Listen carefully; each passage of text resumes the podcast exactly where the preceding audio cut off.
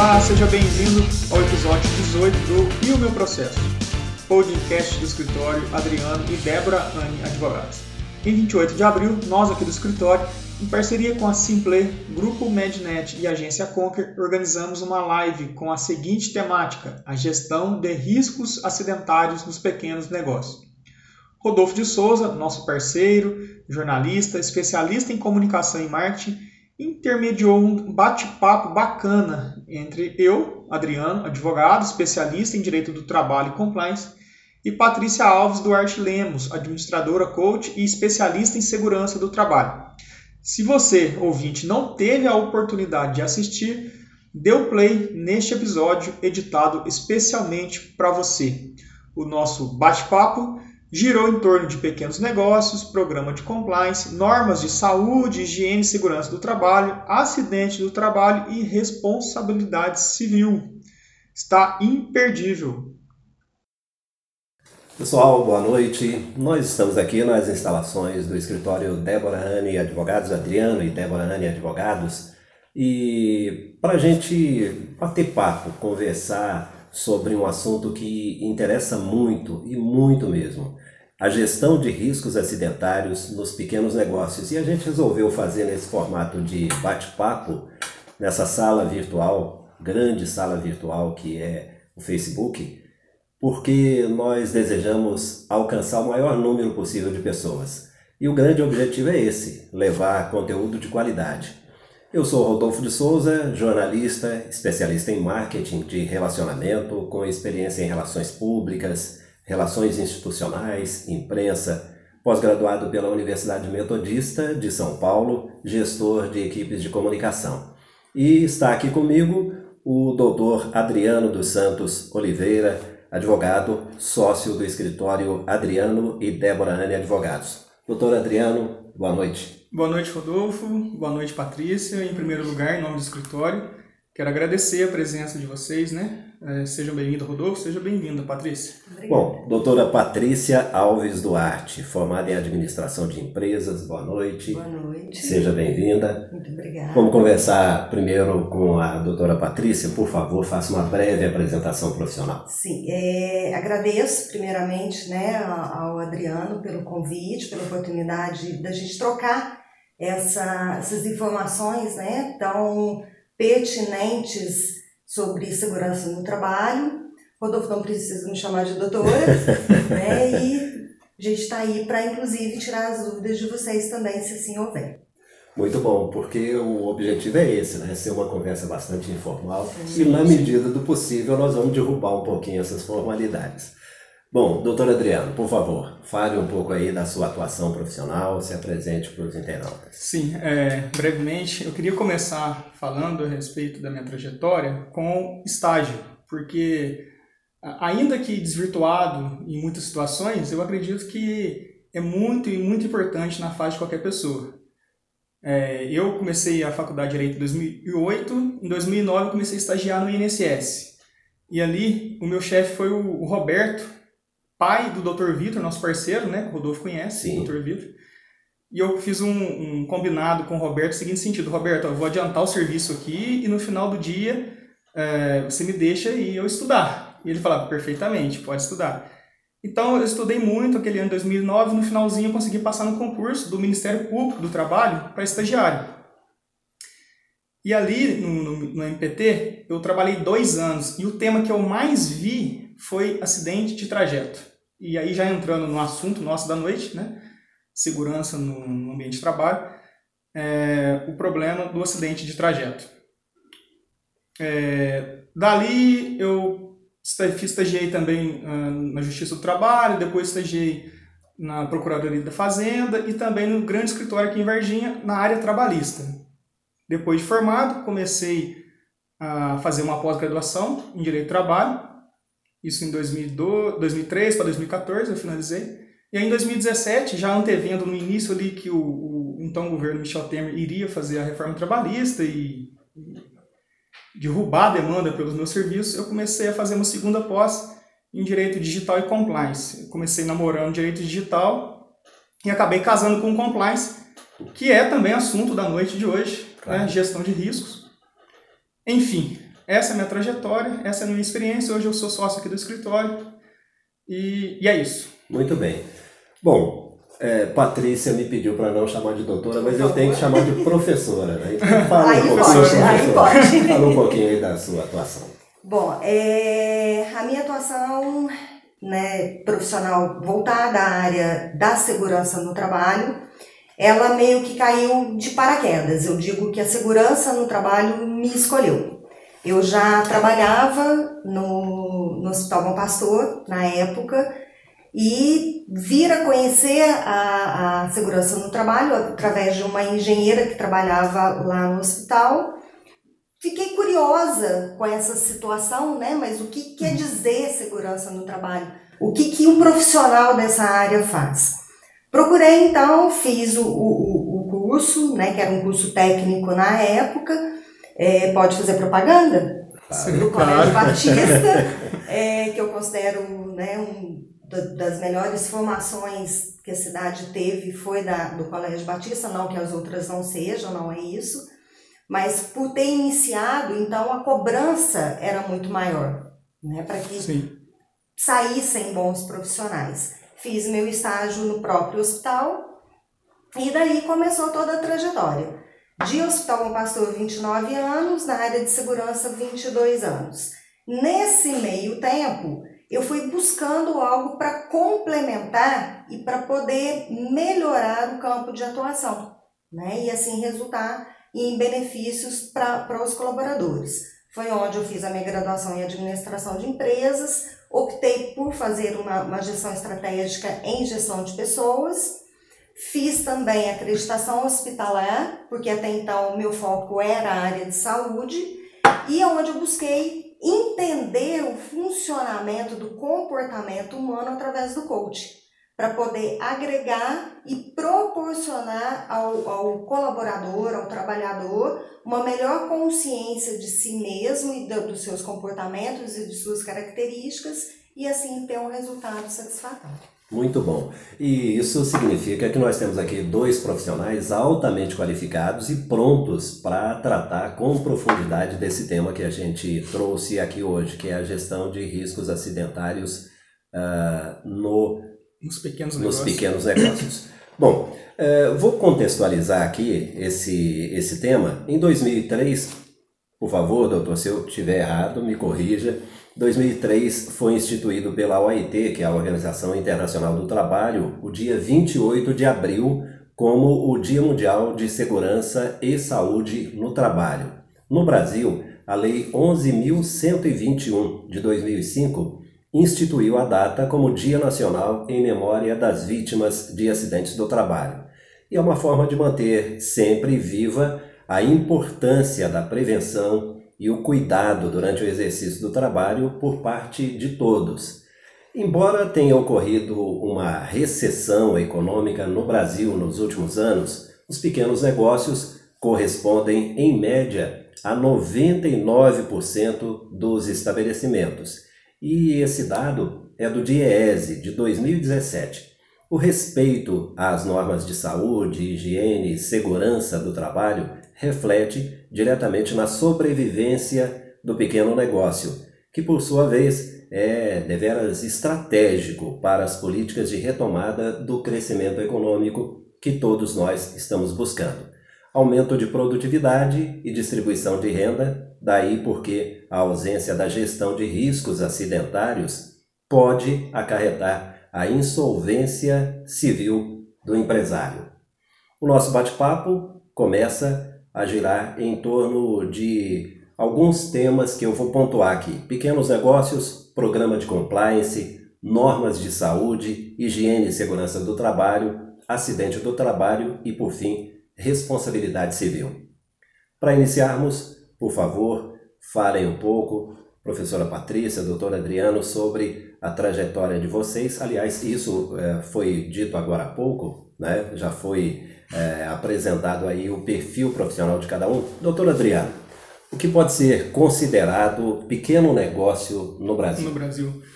É, pequeno negócio, pessoal, é, seria o MEI, né? O microempreendedor individual, desde um MEI, passando pela microempresa até uma EPP. Então você tem aí é, o MEI com faturamento de até 81 mil reais no ano, a microempresa com faturamento de até 360 mil e a EPP com faturamento até de 4 milhões e 800 mil. Esses são uh, os pequenos negócios, inclusive o rural. Sim. Bom, uh, professora Patrícia, antes falava-se muito em ler, DORT. Atualmente existem muitas doenças mentais. A adoção de novas tecnologias modificou o perfil do adoecimento do trabalhador? Rodolfo, de certa forma, sim. Tá? É, eu gostaria, antes de entrar e detalhar né, a, a sua pergunta, é, citar que esse tema, né, quando você coloca novas tecnologias, esse estudo ele não é tão novo. Se a gente voltar aí alguns anos, em 2016 houve o quarto é, simpósio de segurança, desculpa, de trabalho seguro, realizado pela DRT da 18ª região. Nesse seminário, a psicanalista Kátia Macedo, ela já cita a respeito desses transtornos mentais possivelmente causados pela, pelas novas tecnologias. Novas tecnologias. Né? É, 2017, a Agência Nacional de Saúde Suplementar, ela coloca então que houve um aumento em relação ao ano anterior de 54% de consultas psiquiátricas também relacionados a transtornos mentais relacionados, entre aspas, pelas novas tecnologias. Em 2018, nos nove primeiros meses, o INSS então fornece, concede, melhor dizendo, é, 8 mil licenças para tratamento de saúde. Então, isso a gente já, já começa a, a, a entender que não é agora, né? E uhum. entender também que novas tecnologias, o que, que isso quer dizer? Se a gente pegar por plataformas digitais, né, até nós conversávamos antes, isso, isso veio já há algum tempo para agregar, para somar.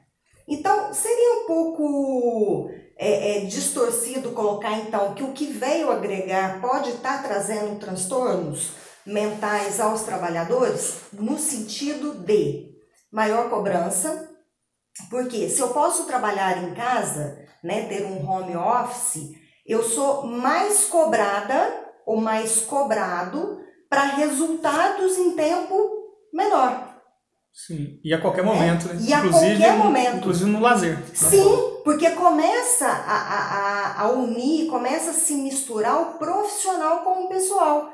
Daqui a pouco, o colaborador ele não sabe mais se ele está respondendo no grupo da família ou se ele está respondendo no WhatsApp pro, pro chefe. Posso fazer uma observação? Por favor. Rapidamente. É, inclusive, pessoal, é, tem é, decisões reconhecendo que cobranças pelo grupo de WhatsApp da empresa, fora do horário de trabalho, configura a hora extra. Fecha parênteses. Perfeita a sua colocação.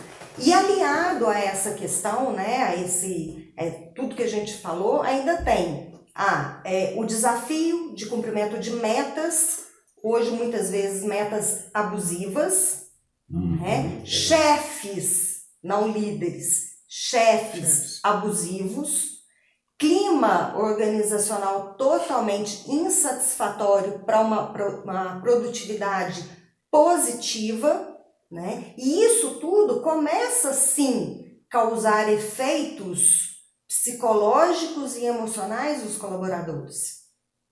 A própria Kátia Macedo ela coloca nesse simpósio que eu citei que é, é, é, tem que colocar, e é uma linha tênue né, nessa colocação, porque o trabalho, né, propriamente dito, cada indivíduo ele percebe o trabalho de uma forma.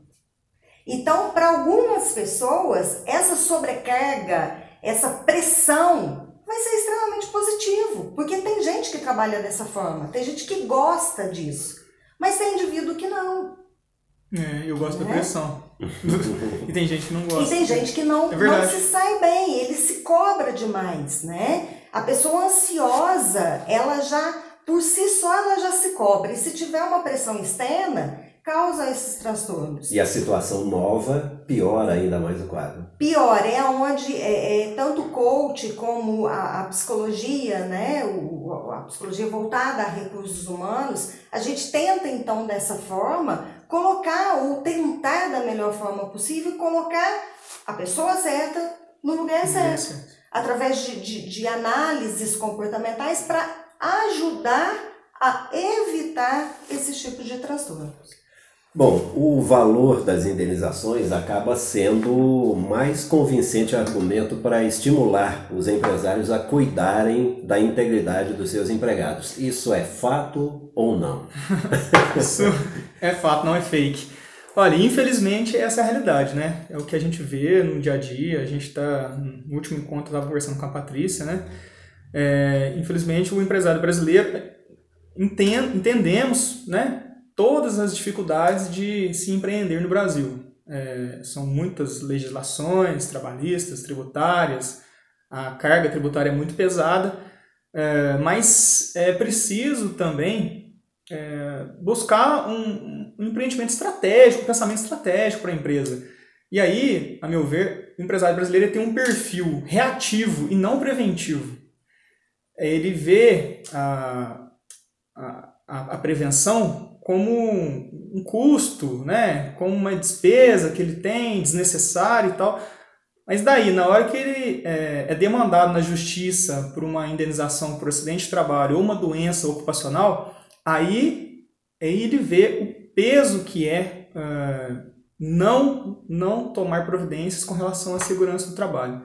E isso é fato, Rodolfo. Com certeza. Na minha, na minha percepção, é, culturalmente falando, né, igual o Adriano falou, é, mexeu no bolso é que as pessoas é. começam a tomar algum tipo Exatamente, de providência. é isso aí. Né? E se eu pudesse citar como leitura né, para os nossos, é, ia falar ouvintes. para os nossos internautas. É, os nossos internautas, é, duas normatizações, né, do Ministério do Trabalho, que depois a gente vai falar, que foi puxado para o Ministério da Economia, a norma regulamentadora 1, que depois Sim. você pode falar um pouquinho mais ah, dela, que antes é, chamava-se disposições gerais. Hoje, né, com, a, com a reforma que houve, disposições gerais e gerenciamento de riscos ocupacionais. Então, ali já dita é, qual, quais as empresas devem adotar as medidas de segurança e a gente vai verificar que todas, uhum. né, tanto públicas quanto privadas, que contratem trabalhadores regidos pela CLT, e a 28, né, desculpa, voltando na, na norma regulamentadora 1, que vem falar também a respeito da nova elaboração do plano de gerenciamento de riscos, Sim. e a 28, fiscalizações e penalidades. Então, já que a gente está falando de indenização, na NR28 está ali o quadrinho com, com a classificação das infrações e o tanto que se paga por cada infração. O aspecto financeiro. É, aproveitando então o gancho da Patrícia, pessoal, desculpa, Rodolfo, é só para falar duas novidades, né? Sim. Que a gente tem aqui, a Patrícia acabou de falar, que é a nova redação da NR1, é uma portaria recente, de 9 de março de 2020, e ela vem criar o gerenciamento de riscos ocupacionais. Então, vocês vejam bem, é o assunto que nós estamos tratando aqui hoje. Né? É, então, não é, não é irrelevante o que estamos conversando aqui. A partir daqui um ano, todas as empresas vão ter que implementar um gerenciamento de riscos ocupacionais. Daí a importância da, da, da, da abrangência desse serviço que nós estamos prestando. Sim, aqui sim. É, e a segunda informação é que está circulando é, pela internet que o Ministério Público do Trabalho ajuizou uma ação civil pública é, contra a União para pedir a suspensão das últimas alterações é, das NRs né, pelo governo Bolsonaro, alegando é, alguma violação de procedimento e tal.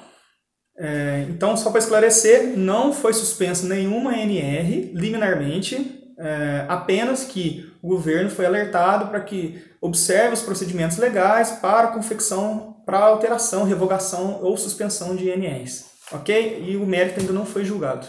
Doutor Adriano, o senhor falava no começo do nosso bate-papo aqui sobre compliance. O que é o compliance?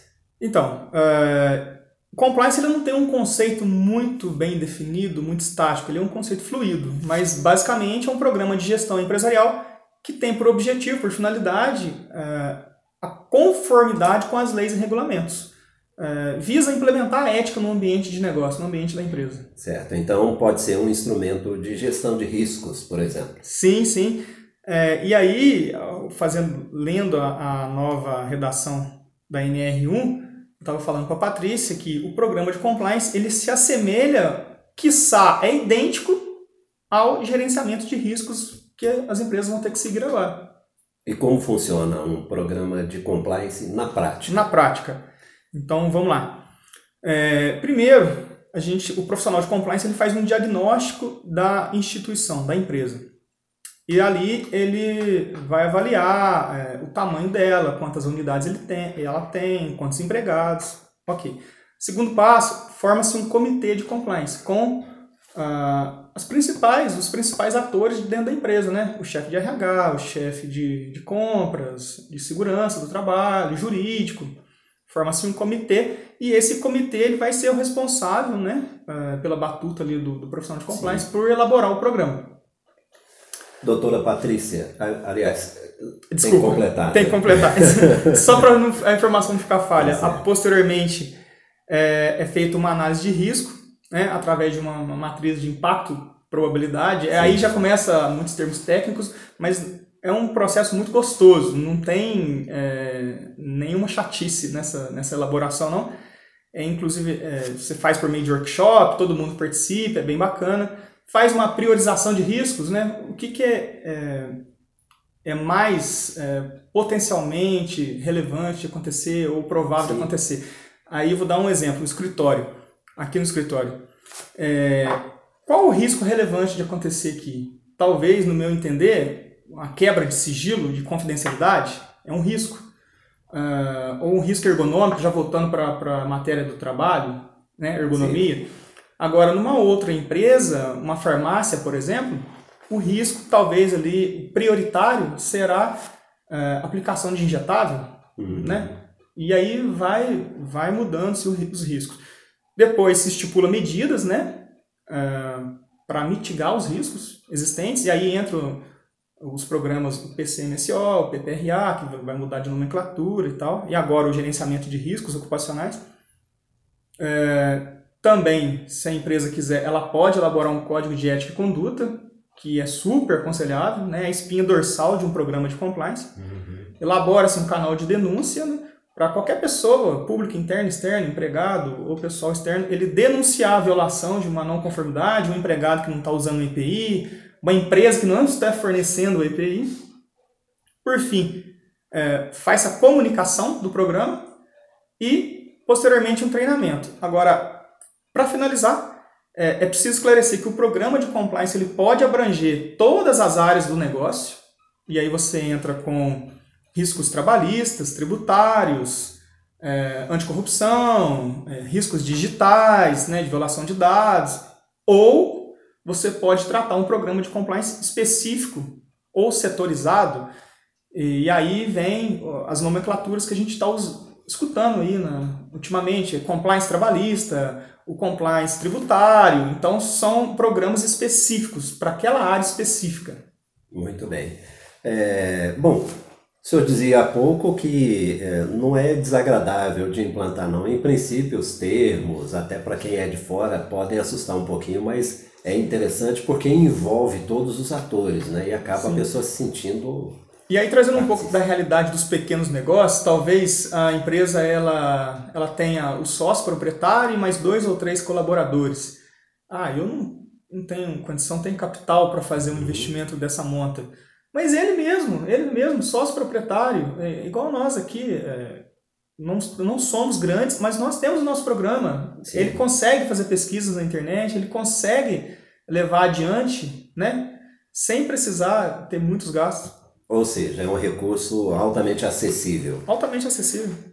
Ato falho, chamei de doutora. Agora, professora Patrícia, fale um pouquinho a respeito da portaria 3214 do extinto Ministério do Trabalho, por favor. 3.214, tão famosa. né? É uma portaria que ela vem aprovar todas as normas regulamentadoras é, relacionadas à segurança e medicina do trabalho.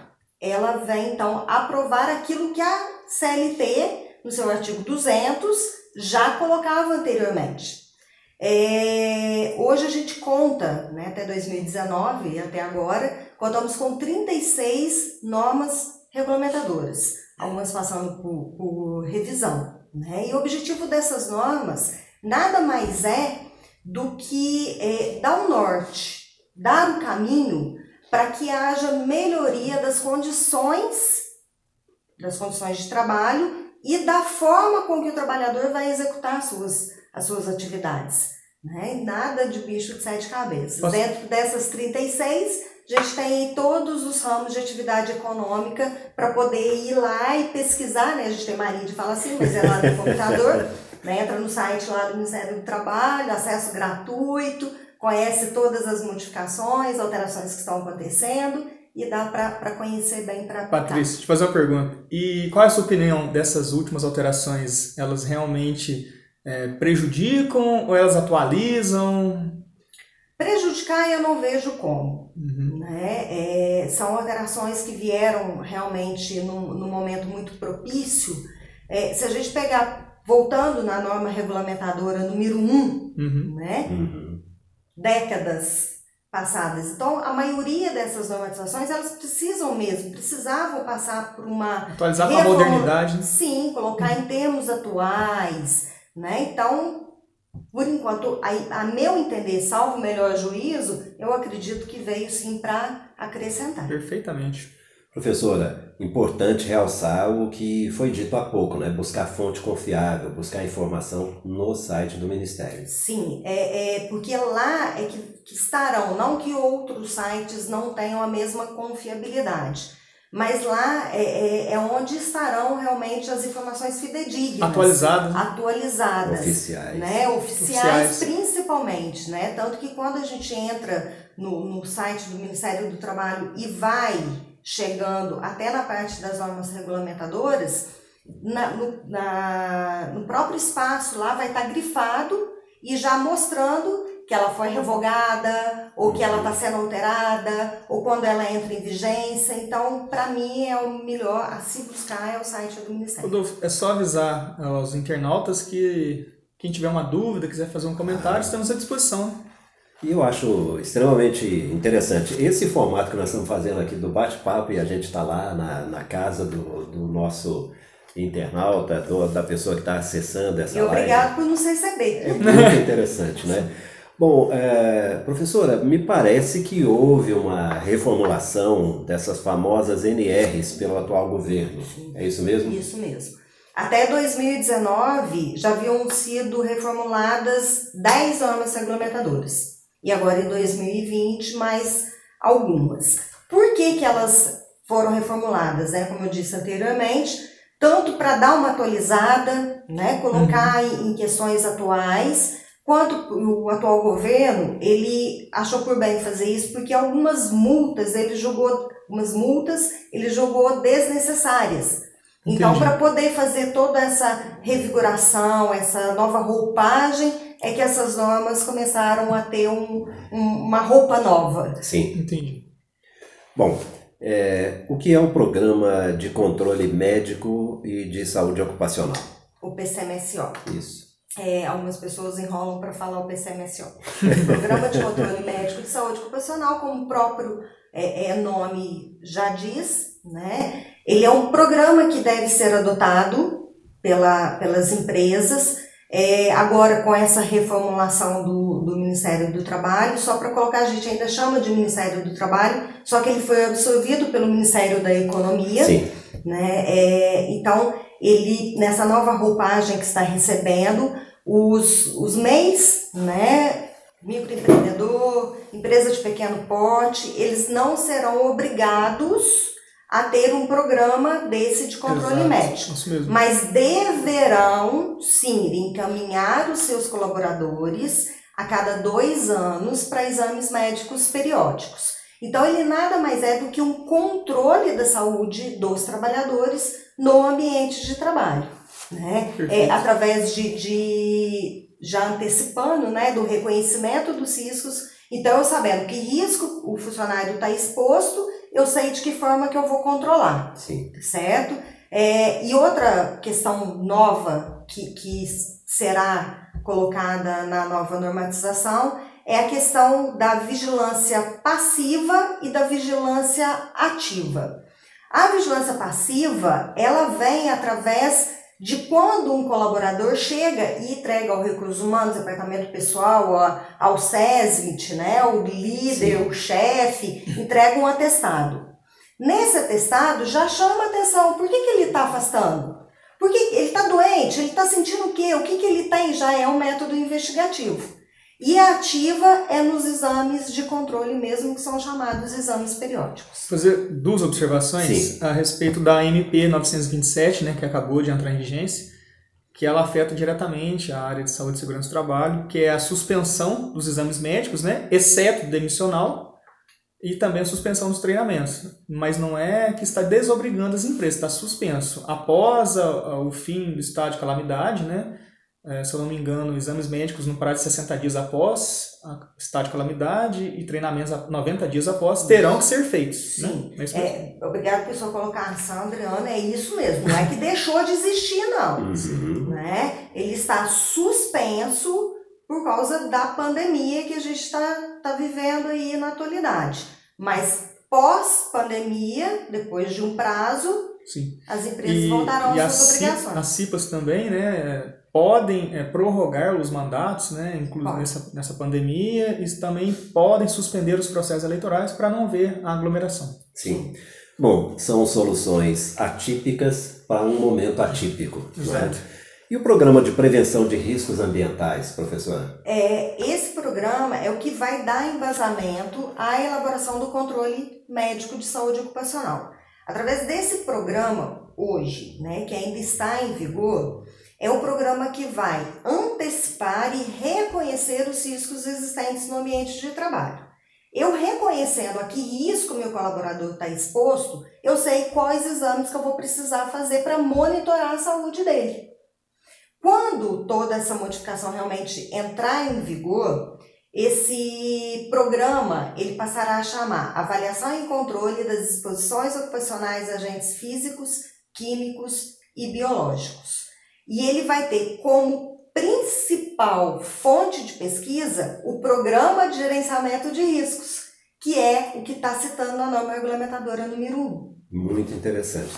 Bom, no aspecto jurídico, doutor Adriano, o pagamento da contribuição social acidentária exime a empresa do pagamento de uma indenização por acidente de trabalho? Não, de maneira alguma, Rodolfo. É, antigamente, né, alguns advogados levantaram essa tese uhum. e foram recorrendo até os tribunais superiores e já é pacífico que o pagamento dessa contribuição é o SAT, SAT-FAP, salvo engano, SAT-RAT, SAT-RAT e também tem o FAP é, não exclui a responsabilidade da empresa perante o empregado, porque são fatos geradores distintos. A contribuição é para cobrir os benefícios acidentários que o INSS tem que arcar.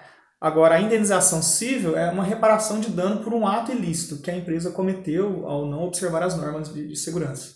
Vou fazer uma pergunta aqui que parece, a resposta parece óbvia, né?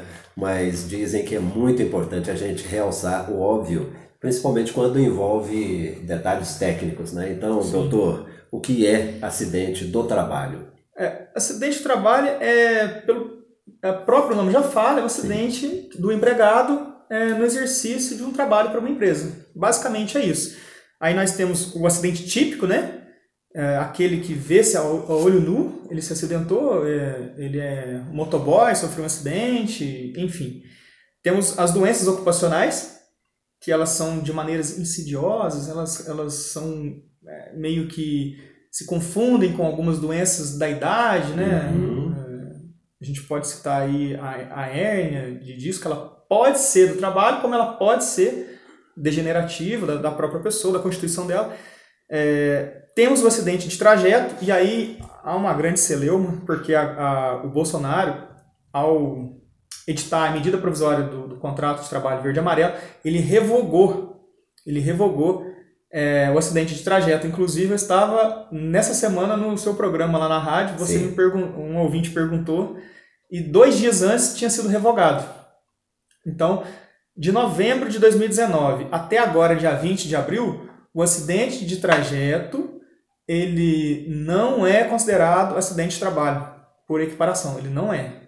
Ele tinha sido revogado. Com agora a revogação da medida provisória, volta a valer os acidentes de trajeto. Aí tem uma discussão jurídica muito grande se com a perda da eficácia da MP se faz os efeitos, se retroagem, né? Ou seja, se, se, como se nunca tivesse existido a revogação do acidente de trajeto. Mas a maioria entende que não. Nesse período não há acidente de trajeto. Também temos outras causas, a, a concausalidade, que é- depende de, de vários, várias causas, tem outras hipóteses também, mas essas são as mais comuns. Por isso que é importante a explicação técnica, né? Sim. Bom, professora Patrícia, o primeiro passo para o reconhecimento de um acidente de trabalho é a comunicação do acidente ao INSS, é isso? É, o reconhecimento legal do acidente, sim, é a emissão da CAT. Eu gostaria que eh, falasse um pouquinho sobre a CAT. Eu vou, vou começar a falar da CAT já puxando o gancho do Adriano em relação ao acidente de trajeto. Nesse período, né, só para deixar claro, não estou revivendo o morto, não, mas o passado, né, só para a gente fazer uma, uma, uma questão comparativa, é, no tempo em que a, a medida provisória estava vigorando, né, de não equiparação do acidente de trajeto ao acidente de trabalho, a CAT ela não deixou de ser emitida. Porque o Ministério do Trabalho assim o colocou, mas a Previdência Social continuou exigindo a emissão da CAT. Né? Então, fu- não, quão é importante essa comunicação para benefício do trabalhador. Porque através dela, se eu tive uma lesão, né? até hoje, dos treinamentos que eu, que eu ministrava, é, que a gente fala, virei o pé na escada. Enquanto o corpo está quente, eu não estou sentindo Uhum. nada. Depois eu vou ver que houve uma lesão É, né? Caracterizando-se como acidente de trabalho, se eu tiver que ficar afastado por mais de 15 dias, quem que vai me indenizar? É a empresa? É a Previdência Social, através do auxílio doença acidentária. Sim, Então, por isso a emissão da CAT ela é de extrema importância. E não é só o empregador que pode emitir. O próprio trabalhador pode emitir, o Ok. sindicato pode emitir, algum Alguma autoridade pública? sim É. também pode. E hoje ainda é muito mais fácil. Gente, assim, confessando idades, né? Eu sou da época em que a gente emitia CAT na máquina de datilografia com seis vias. Sim. Hoje a facilidade é muito maior, a gente entra no site da Previdência Social e preenche online. E mesmo com toda essa facilidade, ainda ocorre de faltar a CAT? A negligência, Sim. pelo sim. Agora, duas observações a respeito. Uma é que, independentemente da discussão desse período se foi revogado ou não, é, isso não exime, isenta o empregador de reparar o dano civil, a indenização. Mesmo que considerar que não é acidente de trajeto, ele pode ser responsabilizado. Só não vai caracterizar como acidente de trabalho, mas civilmente ele é responsável. Sim. E aí a gente vem aquele exemplo que eu citei lá no início, que o que eu mais vi no Ministério Público do Trabalho era acidente de trajeto rural. Agora, vejam bem como é que é a, a, a questão do, dos tempos, né? Esse dia mesmo eu recebi no WhatsApp uma foto de uma, se eu não me engano, jardineira, que Uhum. carregava as pessoas, né? Sim. Ali atrás, não é isso? Sim, É isso mesmo? sim, sim. Jardineira. É, não é da minha época. Nem da do Rodolfo. Nem da do É Rodolfo. E aí, você tem, eh, 10 anos atrás, eh, o auge das fiscalizações do Ministério do Trabalho, do, do Ministério Público, eh, empregadores rurais ainda transportando pessoas na carroceria de, de, de, de caminhões, certo? E aí, eh, você tem ali, muitas vezes, pessoas no meio de ferramentas. Isso vira um liquidificador gigante. Perfeito. Bom, e o nexo técnico epidemiológico? É, mais popularmente conhecido, né? Muita gente gosta de chamar também de nexo causal. né? Mas o, o nexo técnico, técnico epidemiológico, aí falei do só engasguei como mais fácil. é, ele, é, ele foi implementado pelo INSS, não me falo memória, 2007 mais ou menos, e ele nada mais é do que encontrar um nexo entre a ocorrência e o fato, a ocorrência e o, o que o funcionário, no que o funcionário trabalha. De que forma? CID e KNAI, que é a Classificação Nacional de Atividade Econômica.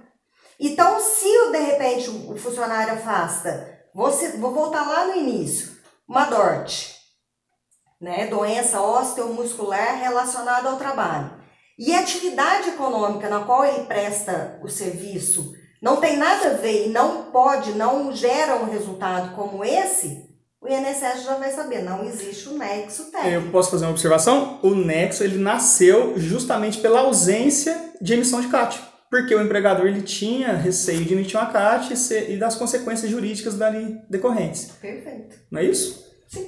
Muito bem. Estamos normais? Continuamos? Muito bem. É, bom, doutor Adriano, eu gostaria de, de falar sobre impugnação do enquadramento do nexo técnico. Sim, é, como a Patrícia acabou de explicar, o INSS ele pode fazer essa caracterização do acidente de trabalho por mera presunção, atividade da empresa e doença ou acidente do, do empregado. É, e isso muitas das vezes causa injustiça. Nós temos muitas causas dessa aqui no escritório. Por quê? Às vezes é uma doença degenerativa do empregado. É uma doença degenerativa. O INSS vem sem avaliar o empregado, sem, avaliar, sem ouvir testemunhas, ele faz essa, esse, esse nexo. É, e muitos nexos absurdos, absurdos. Então, a lei confere ao empregador, à empresa, é impugnar esse nexo. Por que é importante isso, pessoal? Porque tem uma diferença entre o auxílio doença comum e o auxílio doença acidentário, certo? No auxílio doença acidentário, a empresa ela é obrigada a continuar recolhendo o fundo de garantia. E também depois que o empregado retorna, ele tem uma estabilidade de um ano. Então isso é um, é uma, é um ônus financeiro para a empresa que ela, ela não quer ficar amarrada a isso. Bom, e na hipótese de um acidente de trabalho, como ocorre a responsabilização do empregador? Então, vamos lá. É, o empregado ele pode acionar a empresa. Se ele falecer, a família tem direito a acionar a empresa.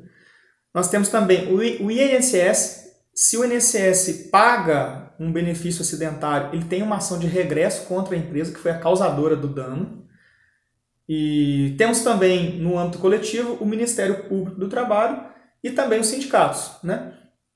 É, e os danos que podem ser perseguidos pelo, por esses pessoal, essas pessoas que eu falei variam de situação para situação, mas basicamente é um dano emergente, a pessoa ela teve um prejuízo financeiro com despesas hospitalares, médicas e tal, ela pode pedir o ressarcimento para a empresa. Tem o dano moral, né? no caso de uma perda de capacidade, de uma morte.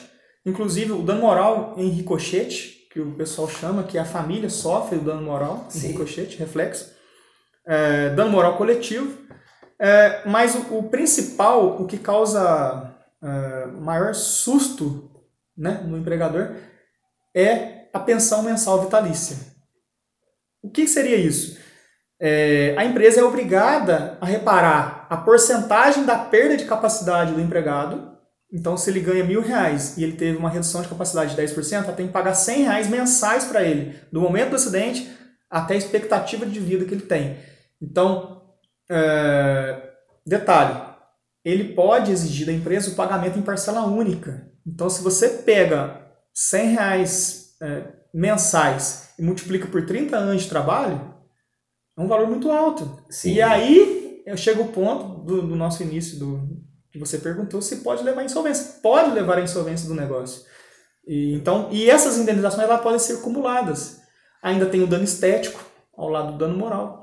Agora, quando falece o, o empregado, a, a, indenização ela não é reduzida, ela é 100%, ela é integral. Então, pode chegar a mi, milhão de reais. Voltosos, né? Sim.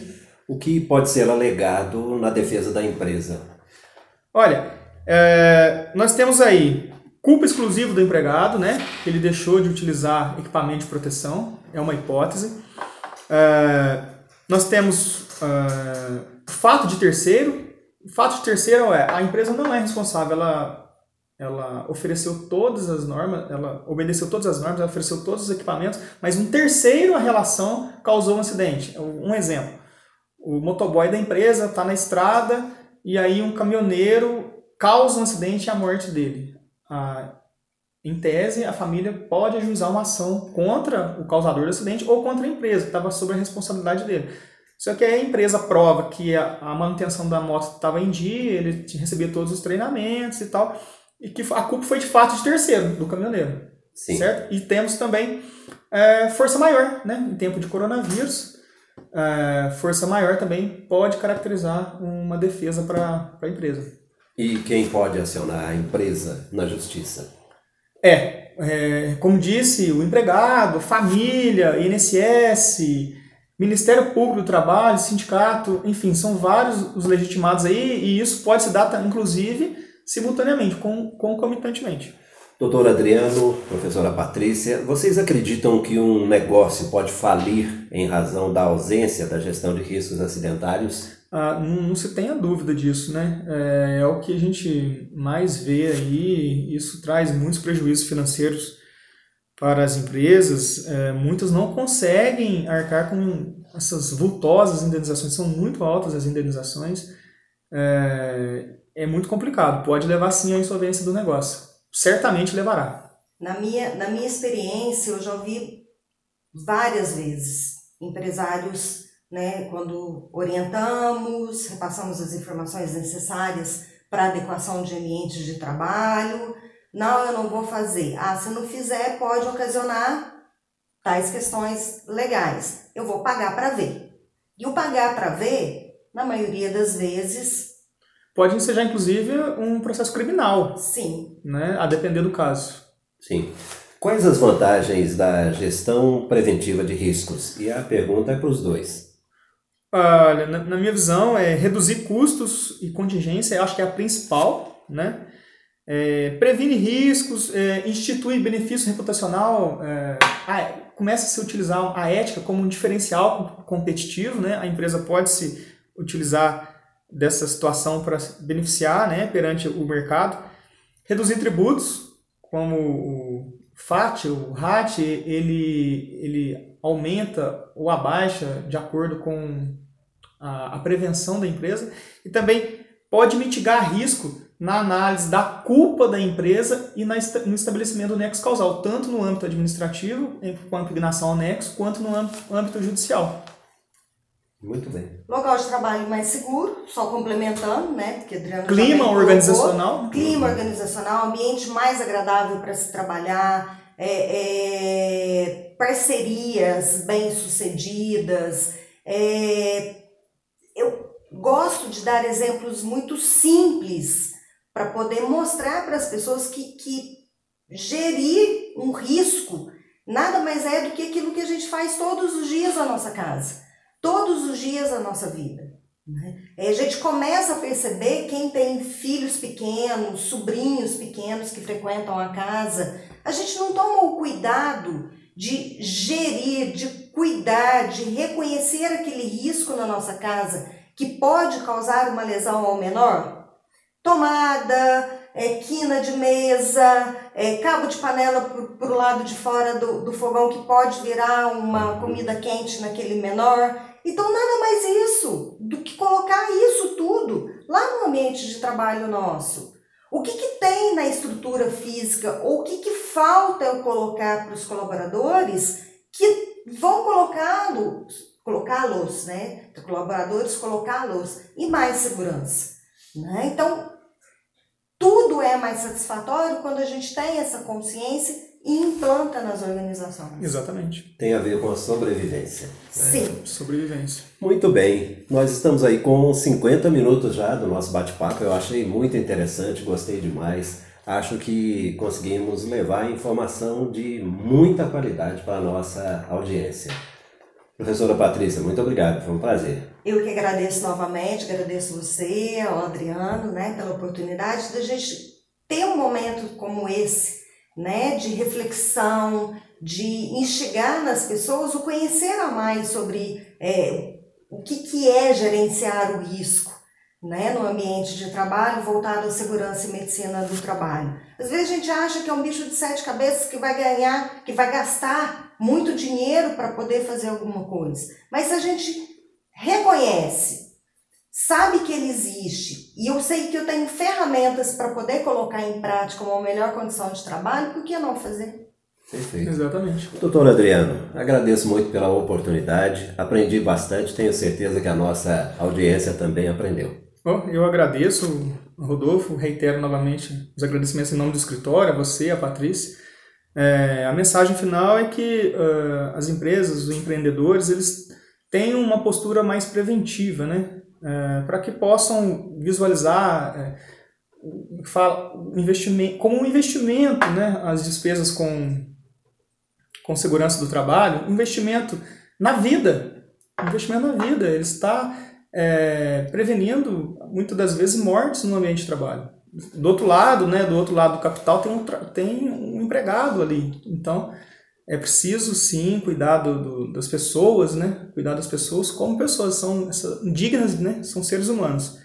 É, e é isso. Eu só tenho um outro detalhe que eu vou escrever um artigo ainda essa semana, até, até quinta-feira, a respeito da impugnação do Nexo, que a gente tanto falou aqui. Sim. Uh, já escrevi um, um a respeito sobre coronavírus, se pode ser considerado acidente de trabalho ou não. É uma dúvida muito relevante. Uh, já adianto que não é para todo caso. Muitos pensam que sim, mas eu acredito que não é para todo caso. E até quinta-feira eu vou postar um sobre impugnação do nexo técnico, de maneira bem didática, bem, bem, bem gostosa, uma leitura bem fácil para vocês compreenderem. Um abraço para todos. Ok, pessoal, nossa live vai ficando por aqui. Eu tenho certeza absoluta que alcançamos o nosso objetivo. Se você tem alguma dúvida, deixa aí nos comentários. E se gostou desse conteúdo, por favor, deixe o seu like. Muito obrigado e até a próxima. Um abraço.